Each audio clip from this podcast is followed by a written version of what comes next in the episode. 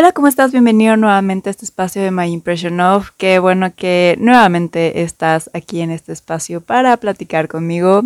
Y pues si de casualidad tú eres nuevo, no te preocupes, me presento, yo soy Fer Barajas y qué bien que diste con este espacio, ya que cada jueves estaré aquí contigo platicando sobre un nuevo tema muy diferente entre sí, pero que tiene que ver con todo este universo de las historias. En el episodio de hoy te propongo que nos vayamos de regreso a un tema que no habíamos tocado mucho recientemente, que es el anime y el manga. Porque hoy te propongo que hablemos sobre Bungo Stray Dogs. Así que comencemos.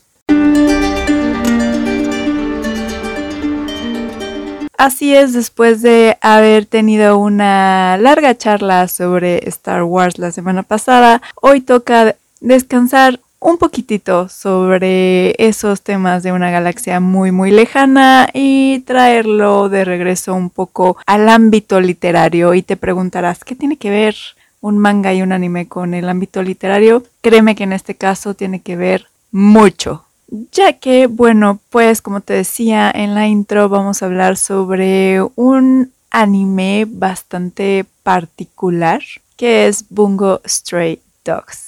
Pero bueno, empezando un poco con la ficha técnica para que vayas viendo más o menos por qué está este anime en este espacio de historias que además como habíamos ya platicado con Dani Beguti de San Lumier, bueno pues el manga también es parte de la literatura y obviamente tiene un universo inmenso de historias que contarnos, e incluso unas bastante interesantes. Me he topado por ahí que han aprendido de leyendas e y mitología griega gracias a los caballeros del zodiaco más que en sus clases de historia. Entonces, bueno, un punto ahí y de que pues en todo, absolutamente en todo podemos encontrar algo que nos deje incluso las historias más locas de fantasía, ciencia ficción y demás. Pero bueno, en el caso de Bungo Stray Dogs o como pudiéramos traducir este título al español, Perros callejeros literarios,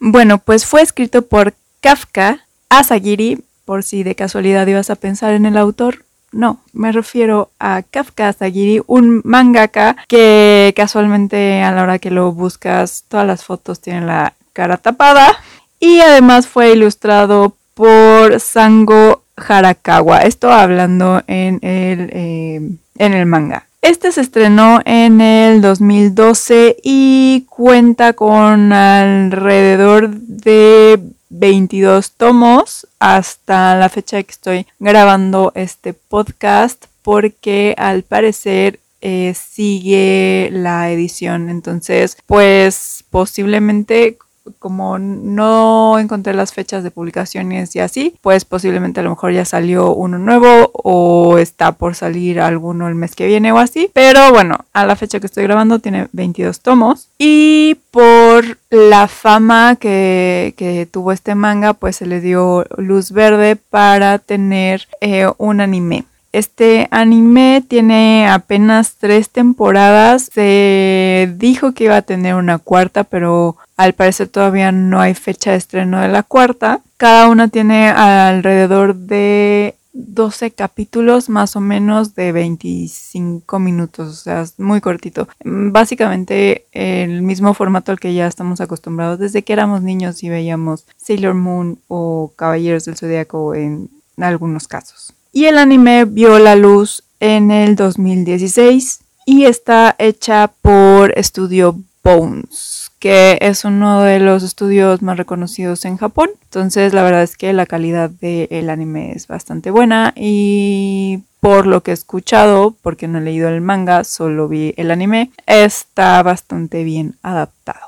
Ahora, ¿de qué se trata este manga? Bueno, pues la trama va de que Atsushi Nakajima y es este nombre, bueno, y como algunos de los que voy a mencionar, manténlo ahí. Yo sé que está a lo mejor un poco complicado, este, pero ve manteniendo los, los nombres porque tiene que ver mucho con el por qué está este anime en este espacio.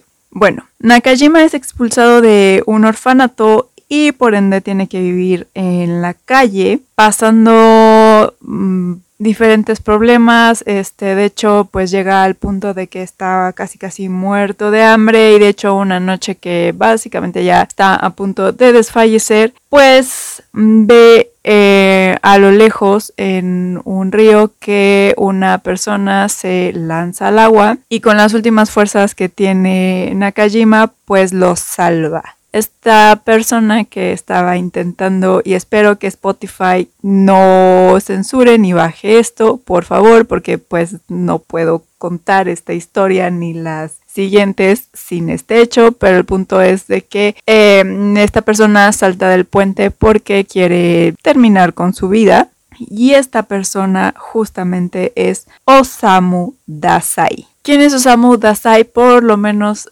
en esta historia de Bungo Stray Dogs? Bueno, pues él es un integrante de una peculiar agencia que mm, intenta resolver los casos más extraños. ¿Y por qué digo que más extraños y que es una agencia peculiar? Bueno, pues cada uno de los integrantes tiene poderes sobrenaturales que los usan para resolver los casos y para pues así que defenderse de los enemigos que tienen como la por mafia que también está integrada por unos personajes bastante bastante peculiares y que también tienen poderes sobrenaturales. Ahora Nakajima entra a esta agencia de Bungo Street Dogs porque pues básicamente salva a Dasai y Dasai no nos los dice en su momento, pero pues él ve algo en ese chico y casualmente, pues digamos que también intenta entre resolver un un asunto que está pasando en las calles y ver si de casualidad tiene que ver algo con Nakajima o lo esté salvando de un peligro que hay porque resulta que dentro de las fechas que llega Nakajima a la ciudad pues se ve que llega un tigre que está rondando y asustando a las personas. Así que ese será uno de los principales acertijos que resolver dentro de la serie. Si de casualidad tendrá que ver algo el tigre con la llegada del chico o simplemente es una coincidencia. Y en las siguientes temporadas, bueno, pues también vamos a ir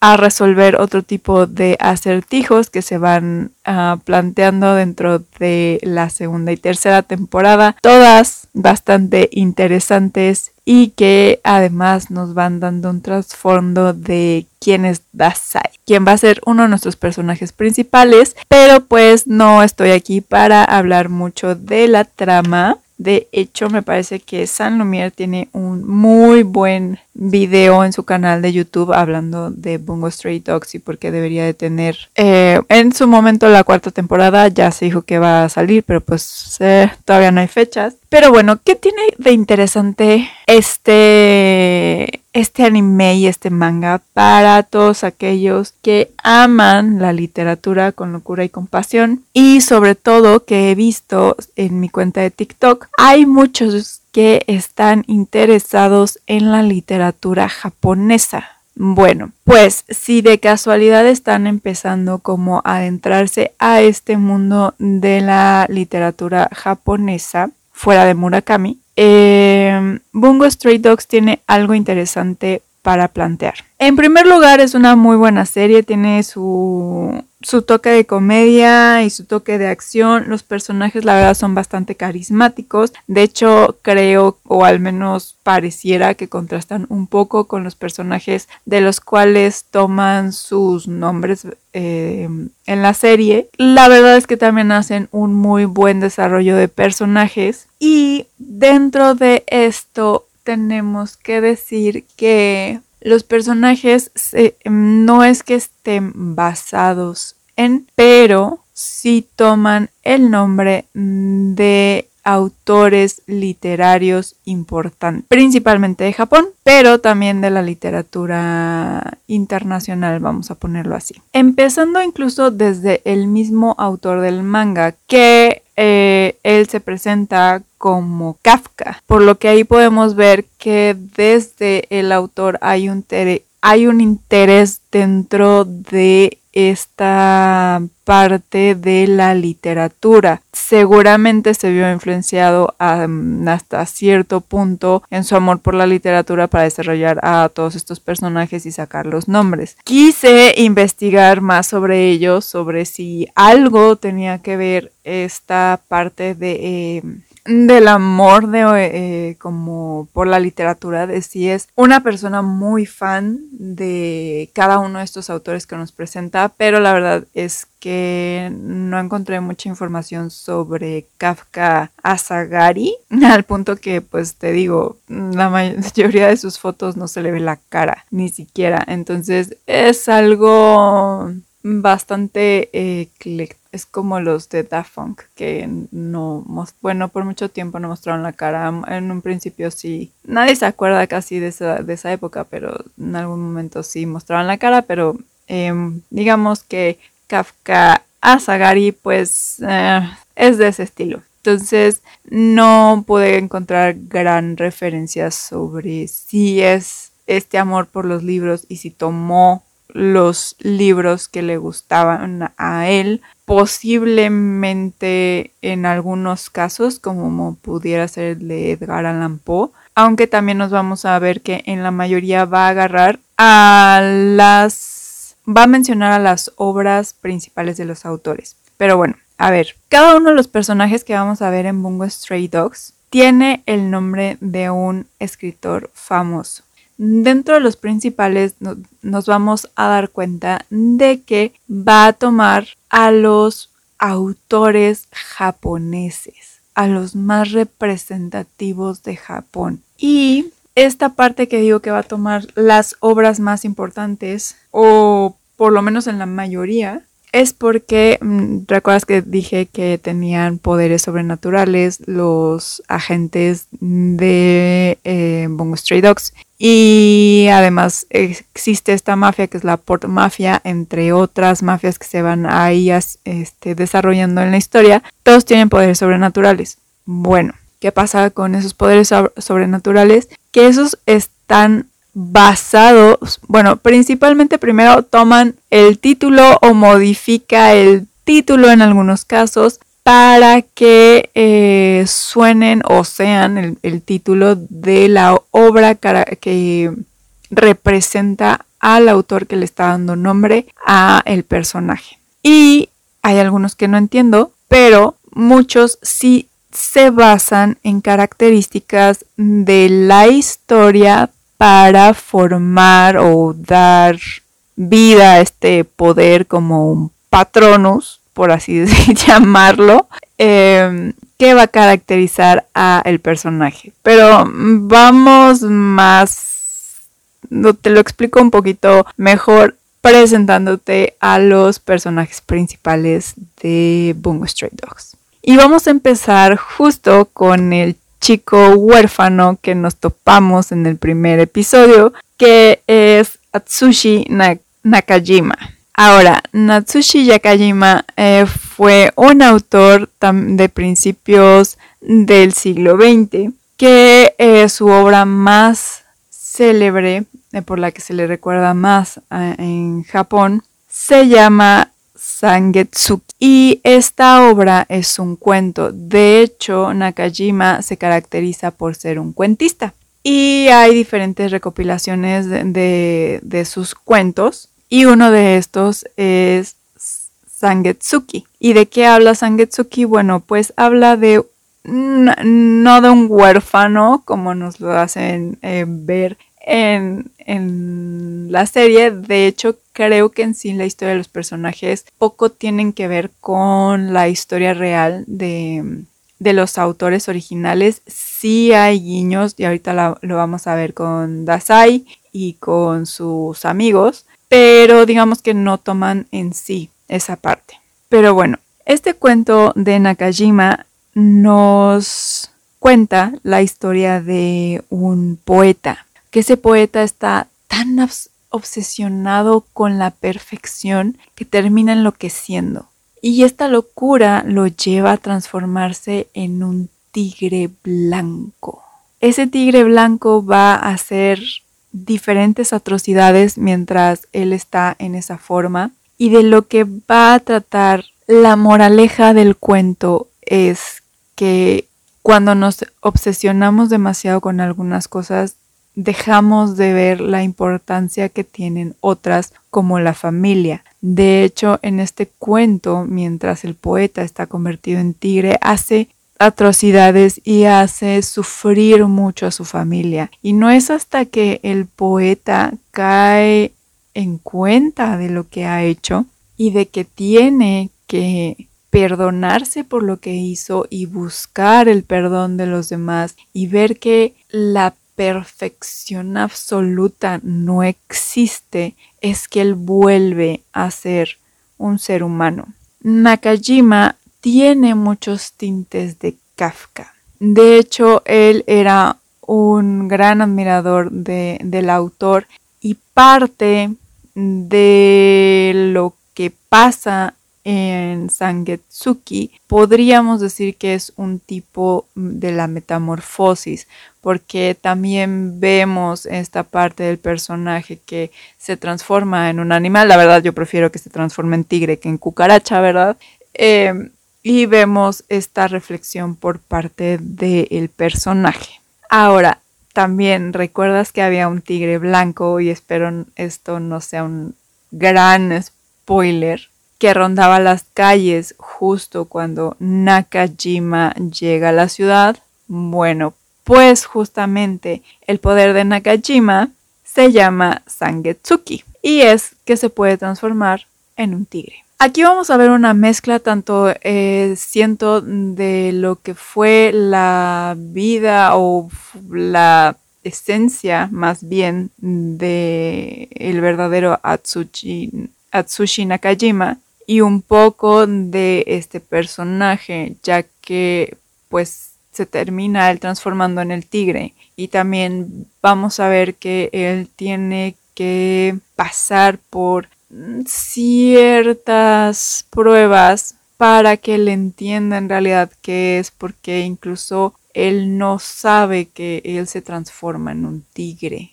Y es algo que porque pues tiene un no un poder porque no es parte de su poder, es lo, de deducción, pero Dasai puede más o menos darse cuenta de ciertas cosas, entre ellas que posiblemente pues sea este chico el que se esté transformando en tigre y que pues justamente no lo sepa. Pero bueno, ese es el primer autor japonés y la primera obra con la que eh, vemos dentro de los personajes principales. Y el otro, justamente, es Osamu Dazai. No sé qué tan carismático haya sido el verdadero Dazai en su vida.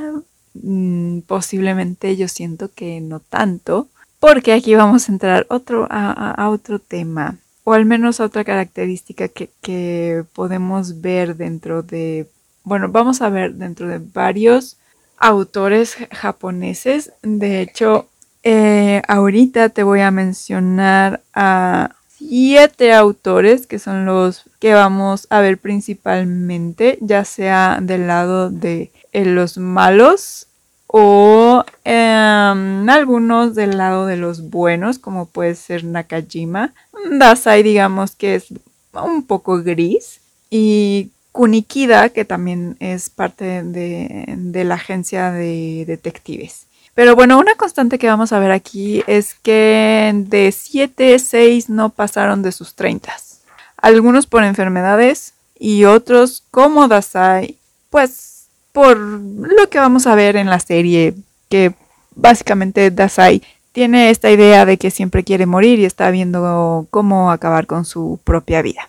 Y esta es una constante que sí pasó en realidad en la vida de Osamu Dazai y que tiene que ver justo con otro de los autores que vamos a ver adelante. Pero bueno, primero, Dazai es uno de los escritores más apreciados de Japón que eh, aquí me hace pensar mucho de si es uno de los autores más apreciados de Japón, es uno de los más relevantes del siglo XX, eh, no entiendo entonces por qué tenemos tanto la idea de que el autor japonés es Murakami, cuando parece que hay autores más interesantes y que al parecer dentro de su patria pues tienen muchísimo más reconocimiento.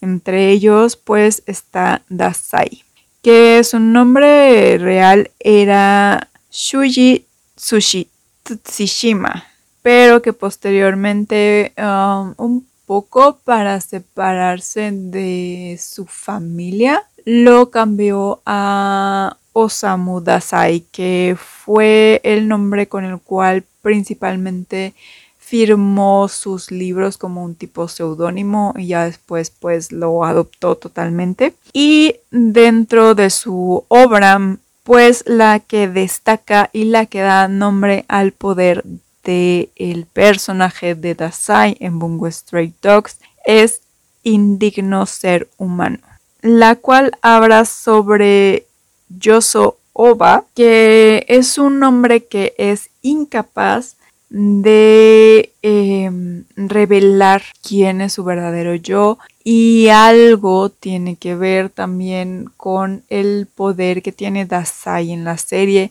que es un poder algo bastante peculiar. Y bueno, ¿de qué habla esta obra?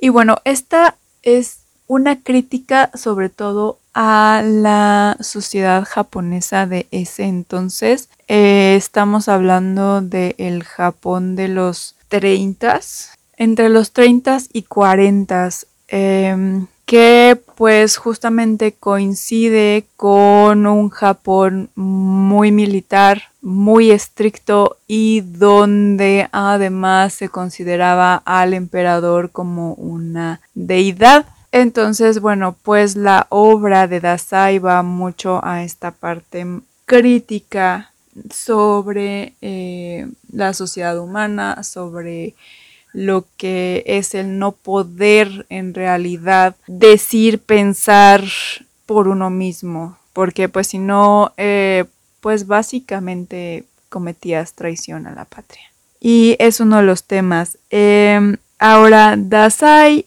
Tuvo diferentes intentos de colgar los tenis por su propia mano. El primero, de hecho, fue debido a su depresión, ya que Ryunosuke Akutagawa, otro gran autor japonés, que también tiene participación en Mungo Stray Dogs, eh, él igual no sé cómo decirlo de tantas maneras para que no, no se no salga la palabra como tal con ese, pero pues también cuelga los tenis por su propia mano.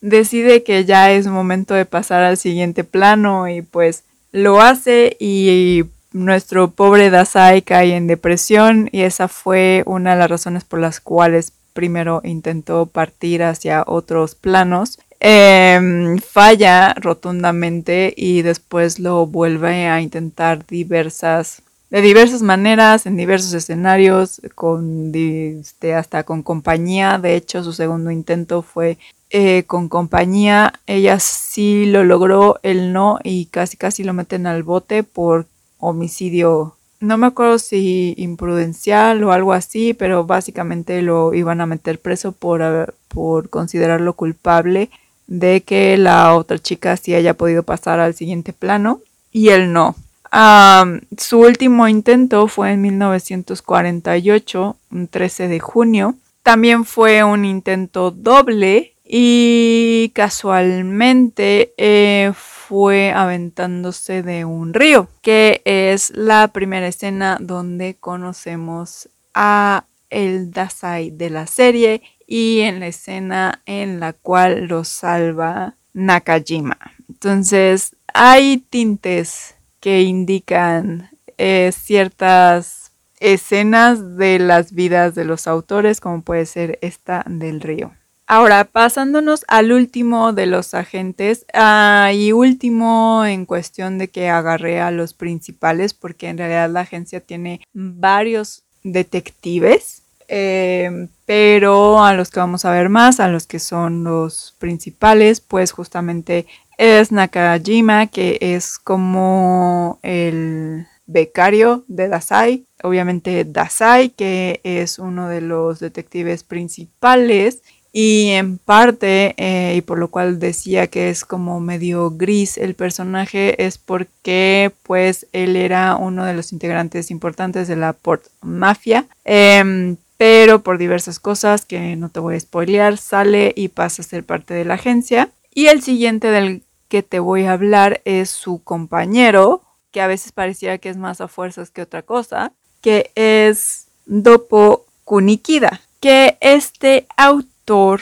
a diferencia de los primeros, em, se va más hacia lo que eran los poemas y es de los pocos que no van a estar en nuestra línea temporal. bueno, más que línea temporal, no es un autor que esté en los 1900. Eh, este autor nació el 30 de agosto de 1871 y murió el 23 de junio de 1908 y él es conocido por sus poemas. De hecho, hay varias recopilaciones de, de sus poemas y a diferencia de los otros, aquí no vamos a ver el título de una de sus obras como tal o de uno de sus poemarios, sino que va a ser un poema en específico que es el poeta solitario. Kunikida es uno de los autores más importantes de Japón, ya que él es el que empieza con lo que es la literatura lírica y empieza a meter todos estos elementos muy naturalistas. Incluso si hubieran estado en el mismo continente, se pudiera decir que toda esta parte natural, este, toda esta parte lírica cabe dentro de lo que se venía haciendo un poco en la Francia de los 1800 durante la revolución industrial y de un periodo del cual ya hemos hablado un poquito, sobre todo eh, con los poetas malditos, que Incluso ellos también toman esta parte lírica, de hecho ellos son los que empiezan con toda esta parte lírica de la, poesía y ver toda esta parte incluso de la naturaleza. Ellos eran un poquito más existencialistas, viendo de el por qué el ser humano existe y qué pasa más allá de la vida. En el caso de Kunikida no se va como a todos esos extremos, sino que se queda como en la belleza natural, en lo que nos da la naturaleza, pero tiene este tono, esta estructura muy eh, lírica. Y por lo mismo de cómo es la descripción de sus poemas, no vamos a ver de que, por ejemplo, el Kunikida de Bungo Stray Dogs cree algo este, la naturaleza o que sus poderes tengan que ver con la naturaleza, no, sino que los poemas de Kunikida eran como tan descriptivos en estas cuestiones eh, naturales que bueno en realidad el poder que tiene y además de que tuvo una, una obra bastante extensa eh, parte de lo que se basa el poder de el poeta solitario es que nuestro personaje de Bungo Stray Dog siempre va a tener una libreta y en esa libreta eh, puede escribir una palabra y esa palabra va a tomar forma siempre y cuando lo que esté describiendo en la libreta no sea más grande que esta. O sea, si describe, por ejemplo, unas tijeras, o más bien escribe tijeras, pues van a aparecer unas tijeras. Si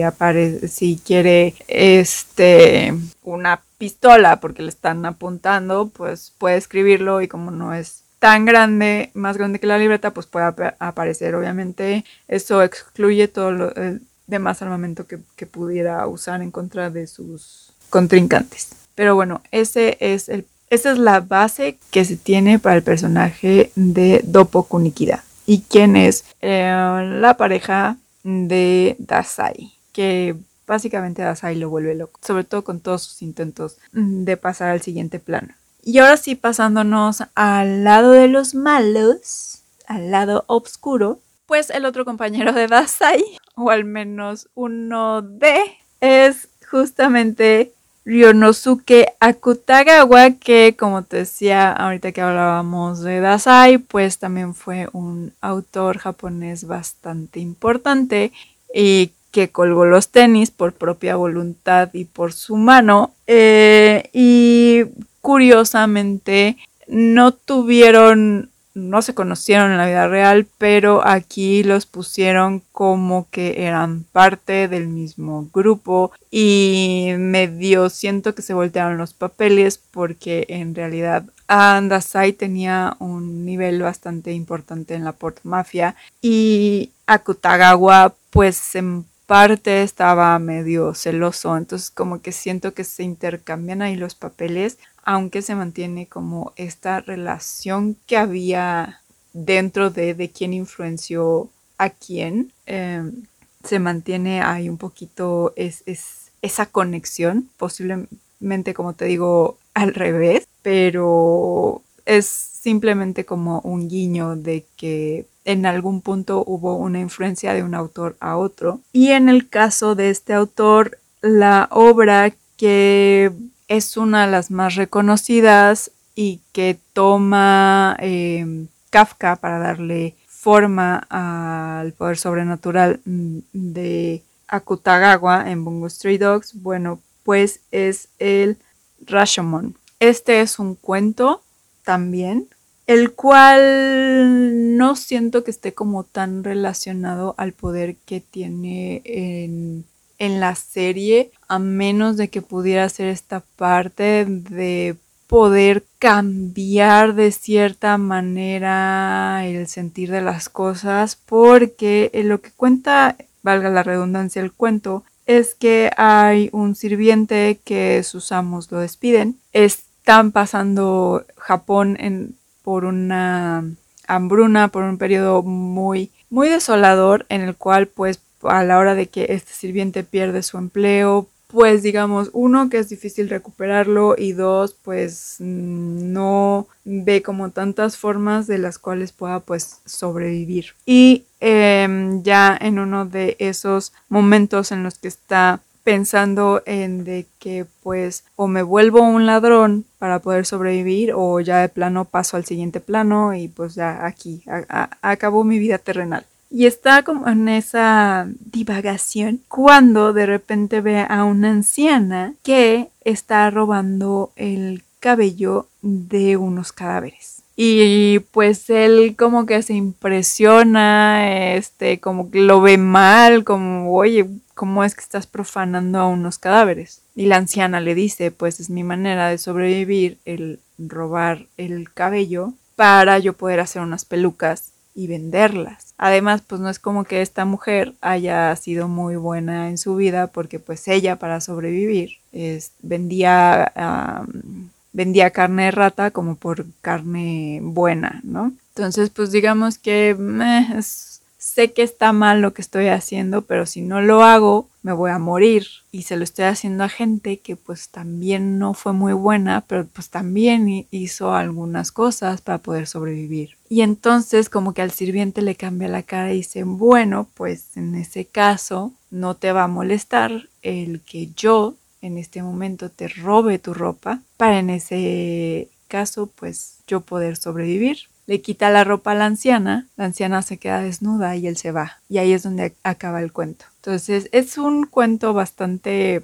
crudo si lo vemos hasta cierto punto y que pues al final cuenta la realidad de muchas personas que caen en eso y por eso un poco siento que no, no le veo mucha relación a lo que al menos recuerdo que hace el, el poder de de Akutagawa, pero aquí voy a pedir que si de casualidad alguno es fan de esta serie, de este anime o de este manga, no, incluso si Dani Meguti nos pudiera ayudar en esta parte, eh, porque si no es como que le vea mucha, mucha referencia al poder en sí que recuerdo de, de Akutagawa. Eso sí, es uno de los más poderosos. De hecho, también por eso se estaba como medio sentido con Dasai, porque pues era uno de los más poderosos y estaba como un segundo de. Entonces, bueno, pues ahí está el siguiente autor, el primero de los malos que pudiéramos decir. Y otro que vamos a ver mucho de la Port Mafia y que tiene bastante fandom por eh, un poco el carisma que tiene y también como por, siento yo, que por la estética del personaje, es Chuya Nakahara, posiblemente uno de los nombres más fáciles que voy a pronunciar en esta lista. Él posiblemente es quien dejó este plano terrenal eh, muy joven, de hecho él nada más vivió 30 años y si lo buscan en internet tiene cara de niño de 15 en realidad o de menos. Pero bueno, él no fue por este que quisiera solito empujar las cosas, sino que simplemente por enfermedad eh, muere el 22 de octubre de 1937, este, a los 30 años, pero cabe mencionar que es uno de los autores más prolíficos de la historia de Japón con tan solo 30 años y obviamente sin contar su infancia porque tampoco es que fue escritor desde los dos años, pero sí dejó alrededor de 350. De hecho, se estima que fueron muchísimos más poemas de, 350 y de los cuales de este toma el título de por el dolor corrompido. Nuevamente eh, vamos a ver como esta parte un poco de crítica y aunque parte sí tiene que ver el poder que, que tiene Chuya en el, en el anime, pues digamos que es otro tipo de corrupción, porque en el poder lo que él hace es efectivamente eh, rompe con las fuerzas de gravedad y el poder máximo que tiene es justamente la, la, corrupción, así es como se llama como el nivel máximo si pensamos en Pokémon, en la evolución de su poder. Eh, pero tiene que ver más con la gravedad en ese sentido, eh, el jugar incluso él mismo con su peso para romper las leyes de, la gravedad, más que en una corrupción a nivel social o humana. Algunas de sus obras, de hecho, fueron publicadas de forma póstuma y eh, con el pasar de los años, bueno, pues se fue ganando su puesto dentro de uno de los autores más reconocidos de Japón. Ahora vamos a ver que muchos de los que mueren por enfermedad, em, como es el caso de Nakajima y de Oda, por ejemplo, tienen que ver con la tuberculosis, que recordemos que en esa época mm, no había, no había una cura. Al parecer sí se podía como controlar. Esto incluso sale en la serie y en el libro de Pachinko con uno de los personajes principales. Eh, entonces, bueno, pues no había cura, pero de ciertas formas se podía controlar, pero pues ah, como estamos viendo en tiempos actuales, pues podía causar efectos secundarios y podía causar otro tipo de enfermedades. Entonces, bueno, pues en el caso de Chuya, eh, él muere de encefalitis lamentablemente. Y bueno, ya que menciono a Oda, que su nombre completo es Sakunosuke Oda.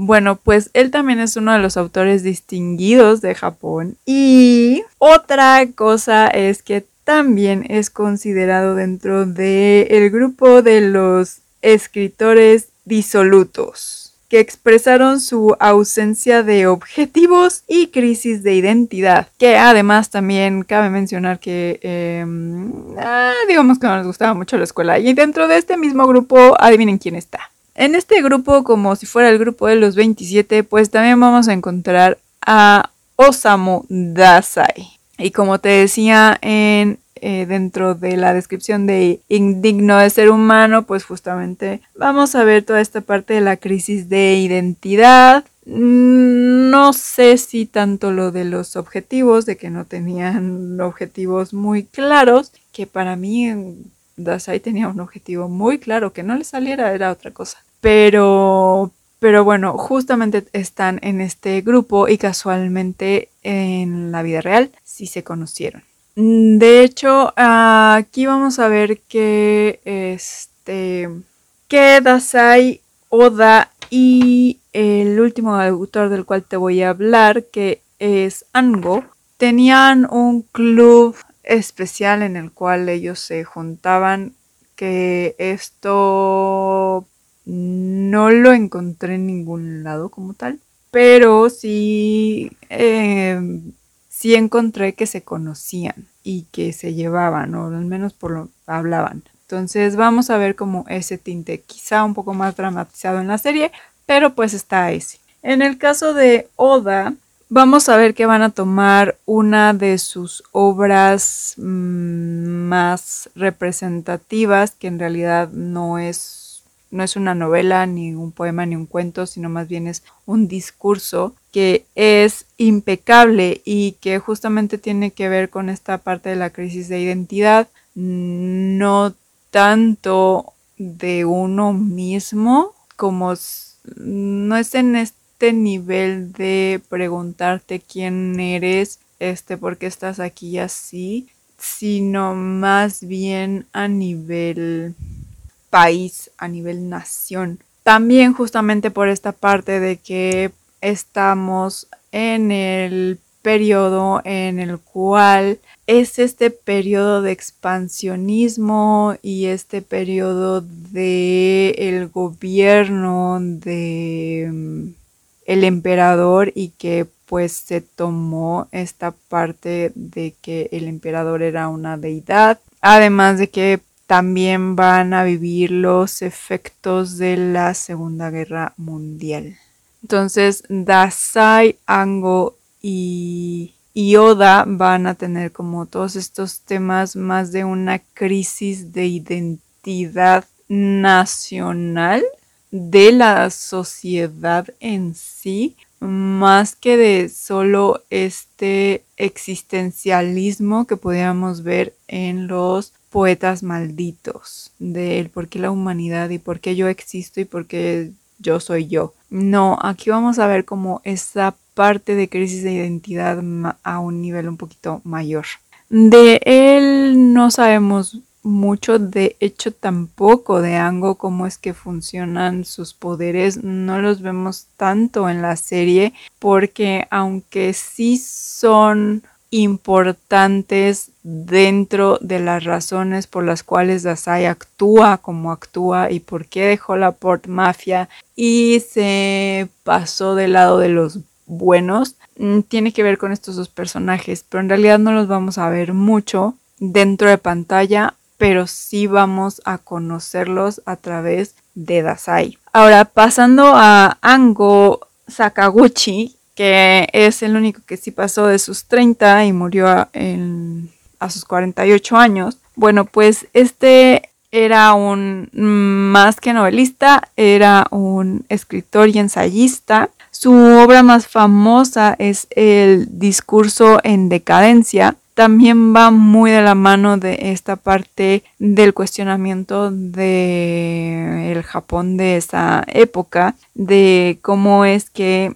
Japón cayó en un cayó en esta parte del militarismo y además él estudia las consecuencias o el papel que tuvo el Bushido dentro de las decisiones tomadas y dentro de la Segunda Guerra Mundial. Eh, paréntesis aquí. El Bushido mm, lo voy a explicar de una manera muy, muy, muy, muy rápida, muy chiquita, porque pues la verdad es que no soy tan experta en ese tema, eh, pero si te interesa a tanto en el canal de San Lumier hay un episodio donde describe el Bushido y también hay otro canal que te dejó en la cajita de descripciones eh, que es un japonés que habla sobre la cultura de su país y en uno describe al Bushido y de hecho también tiene eh, una parte de cómo es que el Bushido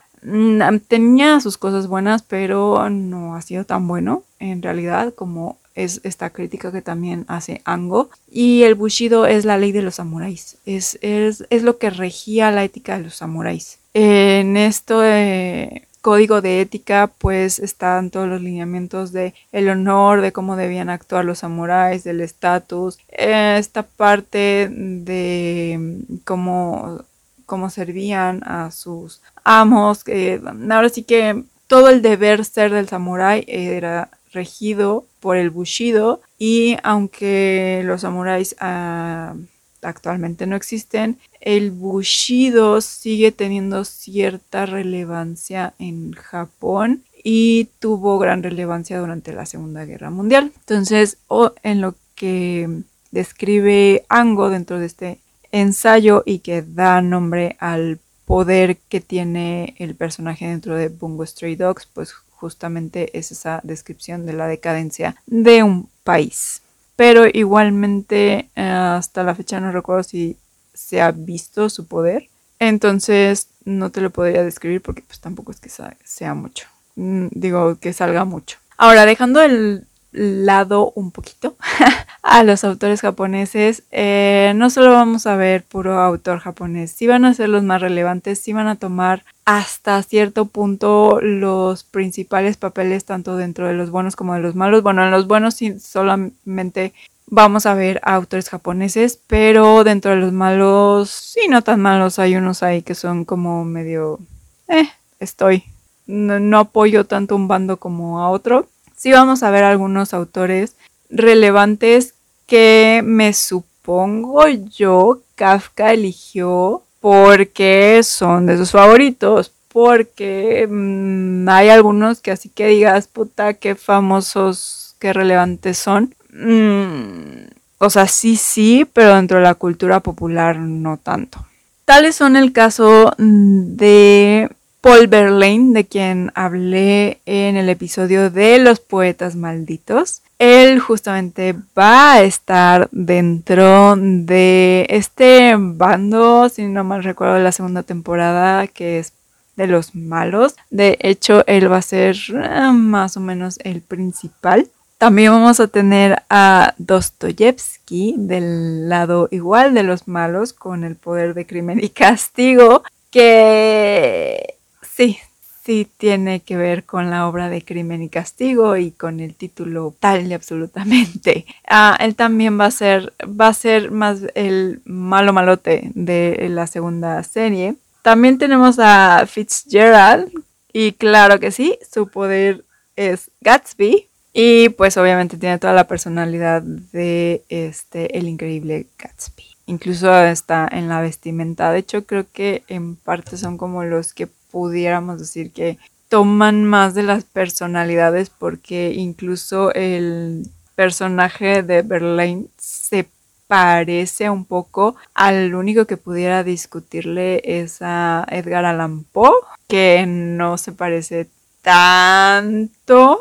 Y con él pasa algo curioso porque su poder es una fusión de dos títulos, que es el gato negro y los crímenes de la, eh, de la calle Morgan. Entonces es como el, el, poder es como el gato de la calle Morgan, una cosa así. Entonces es como una fusión entre dos de sus cuentos más reconocidos y siento que es el único que en, cuestión de personalidad no se le parece tanto. Eh, pero de allí en fuera, la verdad es que todos tienen como algo de... a otros autores que vamos a ver son Mark Twain.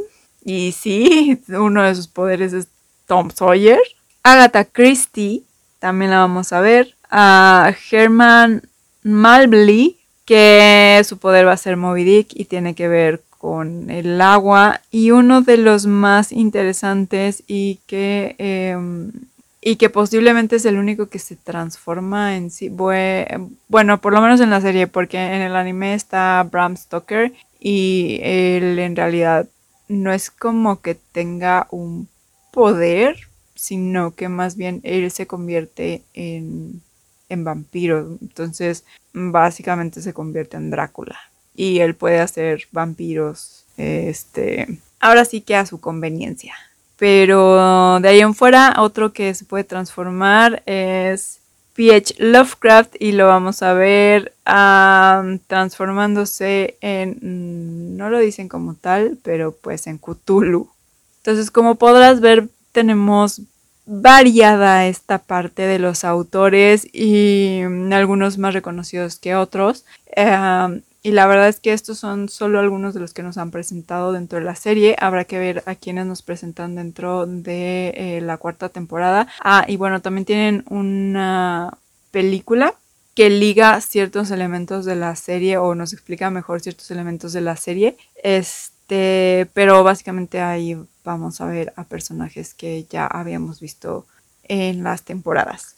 Pero bueno, hasta aquí esta parte de Bungo Stray Dogs. Me gustó traer este tema aquí a la mesa porque me parece que es una forma bastante ingeniosa de acercar sobre todo a los chicos a la literatura porque pues sí, Caballeros del Zodíaco pudo llevar a los chicos a interesarse por, em, por los mitos griegos, pues en este caso podemos ver que, por ejemplo, Bungo Stray Dogs está haciendo como un trabajo eh, similar, podemos decirlo, pero en lugar de llevarte a los mitos, pues lo que hace es acercar a las personas a la literatura, porque una vez que conoces el trasfondo y posiblemente a nosotros no nos llegue tan de golpe estas referencias porque dentro de los primeros volúmenes solo nos vamos a topar como con nombres de autores japoneses que no son Murakami y que lamentablemente no nos enseñan en esta parte occidental.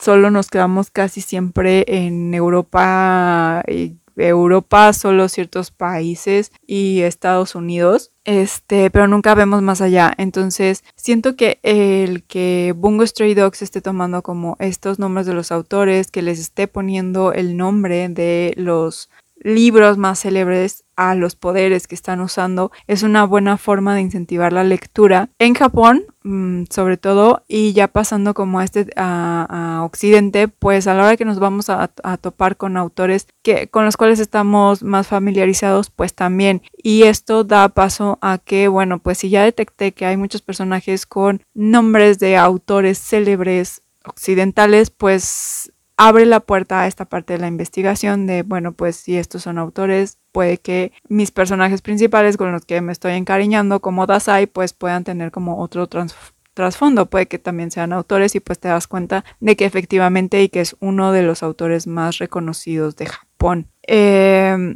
Además de que pues también es un punto pues para conocer tanto las historias de los autores, de por qué Dasai siempre quiere colgar los tenis en la serie y eh, adentrarte a todo este mundo de la literatura. Me parece que es una forma bastante, bastante divertida de hacerlo y que puede ser una forma de fomentar la lectura. Solo hay que quitar este estigma de que el manga y la novela gráfica no es literatura y de que los dibujitos solo son para niños. No, los dibujitos, eh, de hecho hay muchos que están y fueron pensados principalmente eh, para el público adulto ya después dijeron, ah, bueno, pues está bien, puede que funcione para los niños para poderles este, meter ahí valores y otras cosas. Y ahorita mm, dudo mucho de qué sirven las caricaturas, por lo menos de Estados Unidos. En este caso, de las que nos está presentando Japón, pues la verdad es que la mayoría tiene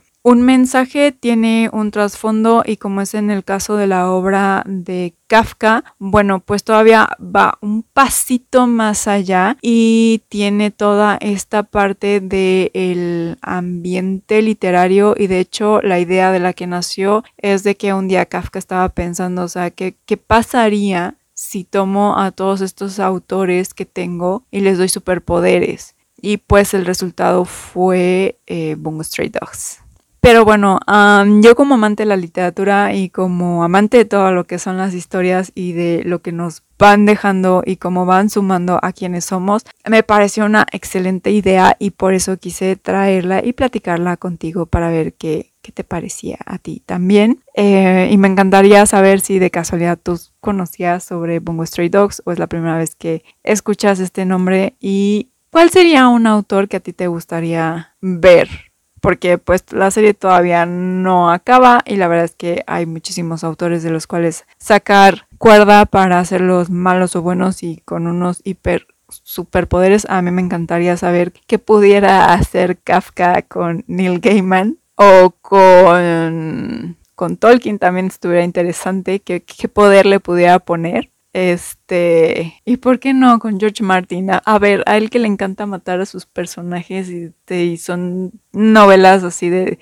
traición eh, eh, a diferente nivel. Estaría interesante ver qué, qué poderes le daría. Pero bueno, hasta aquí el episodio de hoy. Me encantará saber justamente a quién te gustaría ver en Bungo Stray Dogs, si le vas a dar esa oportunidad y si de casualidad también tú estás interesado en la literatura japonesa, porque pues te digo, em, en mi TikTok he visto que les interesa bastante. Es uno de los TikToks que tienen más interacciones y pues también con base a eso quise traer esta plática de Bongo Stray Dogs porque ahí justo mencionó a alguno de ellos em, por el nivel de influencia que tienen, ¿no? Este, además de que pues está también este grupo de los autores suicidas, eh, si existe, porfa Spotify no me canceles eso. Em, y bueno, pues quise empezar trayendo temas de esa literatura y presentándolo por esta idea bastante original de Bungo Stray Dogs. Pero bueno, ya solamente me queda recordarte que si quieres conocer más de reseñas de libros, de dónde podemos encontrar ciertos detallitos literarios como puede ser este caso u otros temas de historias autores, adaptaciones y demás, bueno, pues te invito a que me sigas en Facebook como My Impression of Things, en Instagram y TikTok como My Impression of. Te dejo los enlaces abajo. En este caso no tengo mucho de literatura japonesa en realidad en mi, en mi blog,